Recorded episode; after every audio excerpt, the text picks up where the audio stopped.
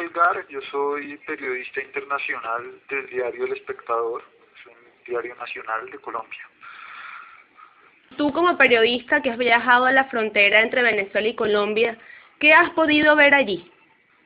Bueno, he ido varias veces a, a Venezuela y a la zona de frontera. La última vez fue la semana pasada y pues nos enfocamos en un primer momento en ir hacia el interior de Venezuela y ver la situación de los, una situación particular de los colombianos que están con estatus de refugiado o con en proceso en, proceso de solicitud de refugio y ahí vimos eh, diferentes núcleos familiares en los estados, en el estado fronterizo de Táchira y el de Barinas y recogimos sus testimonios. Ellos por ser solicitantes o refugiados eh, deberían tener el acceso a la compra de alimentos y a servicios básicos de salud y alimentación, sin embargo lo que pudimos ver es que no siempre es así. Y de hecho eh, por, ser colombianos y por el desconocimiento de las autoridades venezolanas sobre la validez del documento provisional de solicitud de refugio, en ocasiones se les ha impedido eh, comprar alimentos, sobre todo comprar medicinas, eh, también en las alcabalas o en los puestos de control muchos son, detenidos durante algunas horas y bueno, en general lo que dicen los diferentes testimonios es que han sido objeto de un trato discriminatorio y xenófobo por parte de las autoridades. El, el, otra, el otro enfoque del viaje fue ver el tema de los deportados. Ahí pues lo primero que hay que aclarar es que eh, en este momento hay como un pico de deportaciones de colombianos desde Venezuela, eh, que no se veía como desde los años 80 o 90. Eh, las razones por las cuales tantos colombianos están siendo deportados pues no son muy claras, ¿no? El, gobierno venezolano no ha sido muy explícito en decirlo, eh, sin embargo es perfectamente entendible y el gobierno venezolano pues tiene todo el derecho a hacer estas deportaciones siempre y cuando los colombianos estén en situación irregular en ese país. Eh, el problema que se ha venido evidenciando, de acuerdo a los testimonios recogidos pues, por nuestro diario y por muchos otros eh, medios y, instituciones, es que el problema no es la deportación, sino el trato que reciben muchos colombianos durante el proceso de deportación. Ahí también se ha venido evidenciando que hay un, un trato xenófobo, un trato discriminatorio, una serie de riesgos y violaciones a los derechos humanos.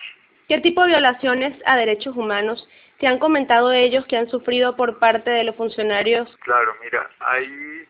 un caso de una menor de edad que fue violada, que es un caso como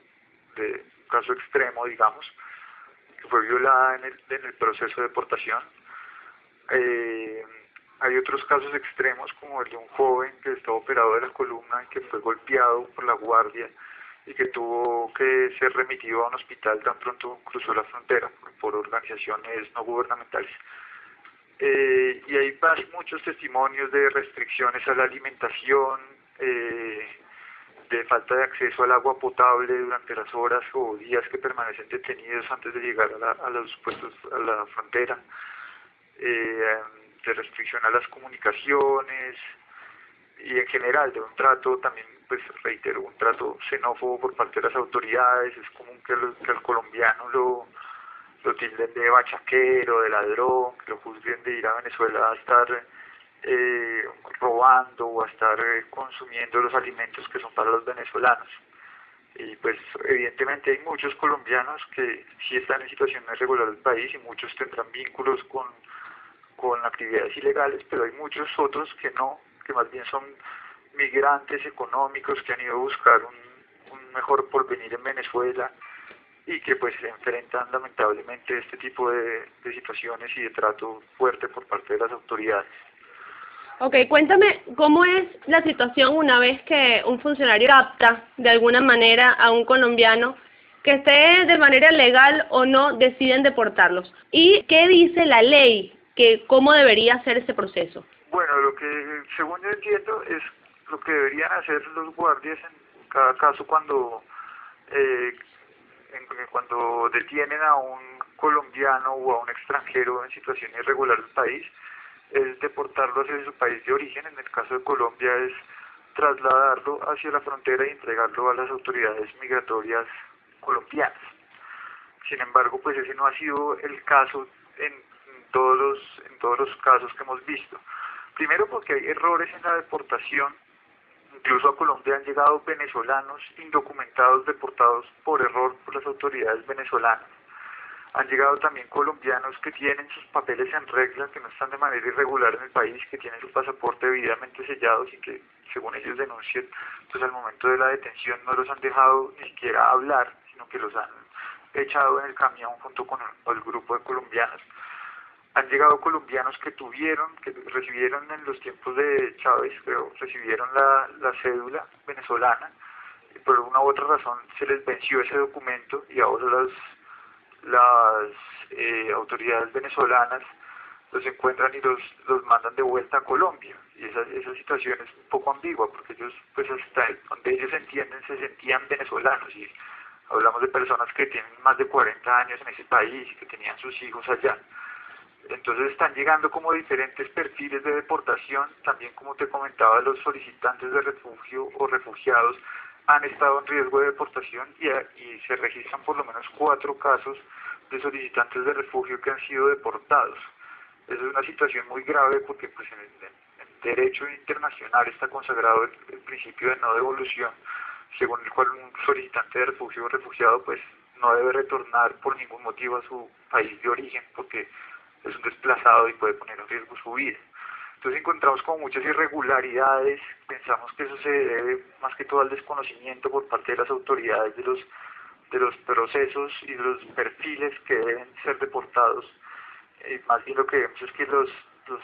los están votando todos en un mismo camión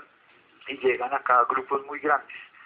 Eso pues representa un, todo un reto aquí adentro de Colombia para la institucionalidad colombiana, para poder enrutar a esos diferentes perfiles según sus necesidades y para recibirlos y, para que reinicien un proyecto de vida desde cero. ¿Qué dicen estos deportados colombianos con respecto a la función que ha tenido tanto el gobierno de Colombia a la hora de reaccionar como el gobierno de Venezuela? Eh, pues mira, al principio de las deportaciones, cuando cuando empezaron a, incrementar las deportaciones en el, en el año pasado,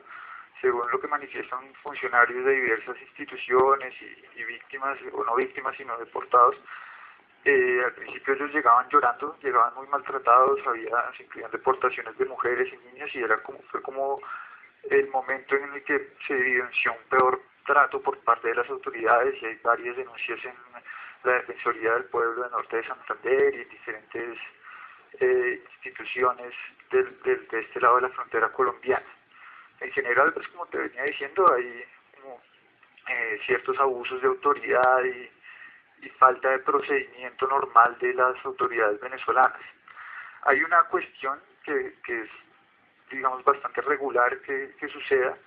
y es que hay muchos colombianos que no tienen un lugar a donde ir acá en Colombia, no tienen su familia acá en Colombia, no tienen un lugar, no tienen un negocio, no tienen nada en Colombia. Entonces lo que hacen es cruzar la frontera hacia el lado colombiano estar unas horas en el norte de Santander o en Cúcuta y devolverse otra vez de manera ilegal a Venezuela. Y lo que hacen, y esto es algo que se repite y digamos, podemos, podemos decir que es como una especie de patrón, es llevar dinero y pagarle a los guardias, sobornarlos para poder regresar hasta sus casas al interior de Venezuela. Eh, conocimos varios casos de este tipo, digamos, en, en todos los testimonios recogidos es normal, es un hilo conductor, una constante que los colombianos hagan esto para poder retornar a sus casas y digamos esto tiene un, ángulo y es que la crisis del Bolívar y como lo fuerte que es el peso ahora en comparación con el Bolívar pues los colombianos también se vuelven como una especie de atractivo para los guardias venezolanos que buscan el peso colombiano y buscan a los colombianos también por el peso. Eso es una, una parte que te quería comentar respecto a lo que sucede del lado venezolano. Respecto al lado colombiano, pues se han hecho muchos esfuerzos por darle acogida a esta cantidad de deportados. Hay hay un centro de migraciones de los, de los religiosos escalabrinianos en el Cúcuta, que es como el principal centro de acogida de colombianos a este lado de la frontera. Eh, la Cancillería apoya, la, nuestras autoridades migratorias que se llaman Migración Colombia, pues también apoyan y tratan. Y una vez llega el colombiano deportado, los funcionarios de Cancillería lo entrevistan, determinan cuál es su perfil, ¿no? si es una víctima, si era un migrante económico, si tiene a dónde ir, si no tiene, si tiene planeado estudiar, eh, montar algún proyecto productivo, a dónde quiere ir, etcétera. Y de acuerdo a eso se activa una red migrante que está conformada por 20 instituciones que buscan pues eh, acompañar a ese colombiano y evitar que se pongan en riesgo sus derechos y impulsar que, pueda rehacer una vida en Colombia. Pero sin embargo, pues eso es todo un reto, sobre todo porque llegan muchos, como te decía antes, que no tienen nada en Colombia, que tienen que empezar desde cero. Entonces eso representa un reto enorme para la, institucionalidad colombiana y, y además porque los que llegan viven en distintas latitudes del país, están regados por todo el país, muchas veces en poblaciones muy remotas, de difícil acceso, donde todavía hay remanentes del conflicto armado. Entonces es difícil, es realidad todo un reto para la institucionalidad colombiana acompañarlos hasta el final y garantizar que puedan rehacer sus proyectos de vida. Lo que dicen ellos es que pues obviamente no es suficiente con, con recibir unos viáticos y unos días de estadía en Cúcuta, sino que necesitan una, una garantía de que puedan rehacer un proyecto sostenible en el futuro. Tú me hablas de estos colombianos que no tienen familia ya, que de alguna manera se ven obligados este, a regresar a Venezuela de manera ilegal. ¿Qué hacen? ¿Cuál es su, su, su desarrollo económico aquí? Claro, mira, en general el perfil del, del, deportado colombiano es gente de escasos recursos. Eh, según lo que pudimos ver, por ejemplo, la semana pasada estuve en el, en el albergue donde había llegado un grupo de por lo menos 40 colombianos deportados desde Caracas, la capital, y allá el perfil eran, muchas de las mujeres eran empleadas domésticas y los hombres, la mayoría se dedicaban a la construcción. Eso es más, más o menos el perfil, son gente que se dedica como, como a esos trabajos y mal o bien pues han logrado subsistir a pesar de las necesidades y de la crisis económica, pues tenían una vida más o menos estable allá en Venezuela. Eh, y además pues muchos habían tenido allá sus hijos venezolanos eh, y habían como montado todo su proyecto allá. Eso es, eso es más o menos como las actividades económicas a las que se dedicaban, ¿no? Y eso es un poco como el perfil laboral de los de los de los colombianos que vuelven. Muchos obviamente trabajaban eh, de manera ilegal, o sea, habían entrado a Venezuela desplazados por la violencia, por las necesidades económicas en Colombia, sin sellar su pasaporte ni nada, y estaban allá de manera ilegal, así estuvieron durante muchos años, en los que la deportación, digamos, no, no estaba, no se había incrementado en la manera como está hoy. Y ahora, después de tantos años, pues empiezan a tener problemas y tienen muchos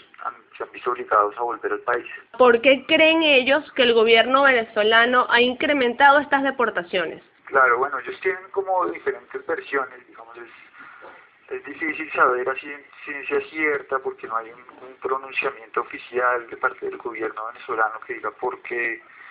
eh, es necesario que se incrementen las deportaciones de colombianos. Lo que hay es como dos hipótesis, digamos. Una es que el gobierno venezolano está usando eh, el instrumento de las deportaciones para desviar la atención.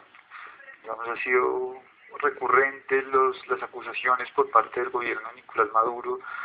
eh, a un sector de los colombianos de derecha y de los paramilitares que impulsan un plan de magnicidio en el país y como, como una, unas acusaciones a, a un sector de los colombianos y algunos dicen que lo que busca Maduro con las deportaciones de colombianos es como seguir distrayendo con esa pelea internacional y como buscando un, culpable externo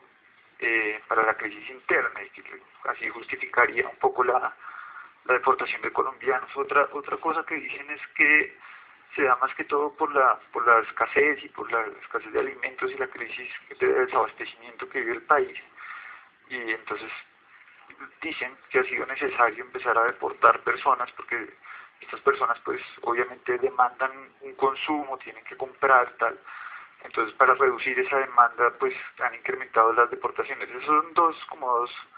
hipótesis que se escuchan allá, pero que pues obviamente no, no se sabe a ciencia cierta y es difícil demostrarlo. ¿Cuál es la razón eh, fundamental por la cual se han incrementado las deportaciones. Claro. Sí, exactamente aquí en Venezuela el gobierno se ha enfocado mucho en la cuestión del contrabando, tanto de gasolina, tanto de, alimentos. Y bueno, este, aparte de eso, ¿qué ves tú en la frontera con respecto a los alimentos de Venezuela en Colombia y viceversa? Ah, mira, sí, ese, ese punto del contrabando es, es bastante importante y también, digamos, pudimos eh, como verlo indirectamente allá. Ahí lo que pasa es que sí hay como una, una presencia grande en los pasos oficiales fronterizos, tanto por parte de la Guardia Nacional Bolivariana como de las autoridades colombianas que están pendientes eh, de que no pasen eh, pachaqueros, como dicen en Venezuela, contrabandistas y que digamos, están pendientes de que las personas no pasen más de cierto número de mercancías para evitar el contrabando. Sin embargo, pues lo que se puede evidenciar, lo que dicen diferentes organizaciones en el lado colombiano, es que estamos hablando de una frontera que es demasiado grande y dinámica, una frontera que tiene, creo que son más de 2.200 kilómetros de extensión, una de las más extensas de América Latina, y que tiene por lo menos 100 pasos eh, fronterizos irregulares, que, son diferentes a los pasos oficiales, y que muchos de estos pasos fronterizos están en zonas donde hay poca o nula presencia de las autoridades colombianas o venezolanas, sino que más bien hay un control de actores armados ilegales que encuentran una de sus fuentes económicas en el contrabando. Entonces son zonas donde es muy común que se haga contrabando y no hay, no hay un control por parte de las autoridades. Por lo tanto, el, control que pueden hacer en los pasos fronterizos oficiales pues resulta siempre escaso. Otra de las cosas del contrabando es que pues es casi que inevitable que se haga del lado colombiano por lo, barato que se ha vuelto a comprar en Venezuela. Entonces es demasiado atractivo para el colombiano pasar a comprar allá y, y devolverse, más cuando hay zonas que no están del todo controladas. Entonces pues el contrabando sigue, es normal, en Colombia se siguen viendo los pimpineros, que son los que venden la gasolina venezolana, que es no sé cuántas mil veces más barata en Venezuela que en Colombia. Es normal que, eso suceda y así con otros alimentos también. Digamos, las, las medidas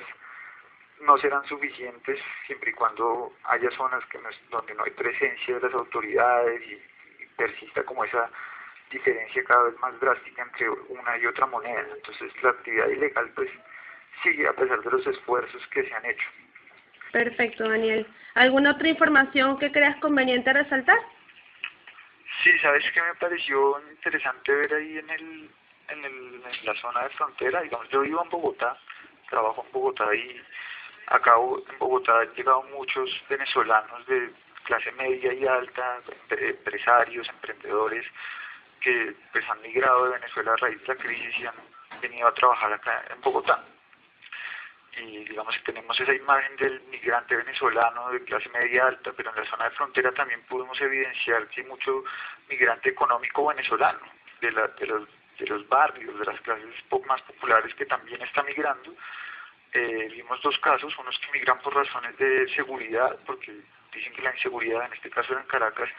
eh, pues está muy complicada, hablaban del, de la existencia de pandillas, de amenazas por parte de la guardia, de, también de, muchos casos de extorsión, entonces han, ido a parar allá a la zona fronteriza y de, igual manera cruzan de forma ilegal la frontera y están acá en Colombia eh, en calidad de ilegales. Y otros pues migrantes económicos que tienen su familia allá, que tienen bebés y que no no consiguen un trabajo digno, no, no, consiguen recursos económicos suficientes para mantener a su familia y también han tenido que llegar a Colombia como buscando un porvenir. Esos, esas pues quería también agregar que también hay, hay, hay venezolanos ilegales a este lado, ¿no? que también se están llegando y, y son como un indicador de la crisis venezolana también.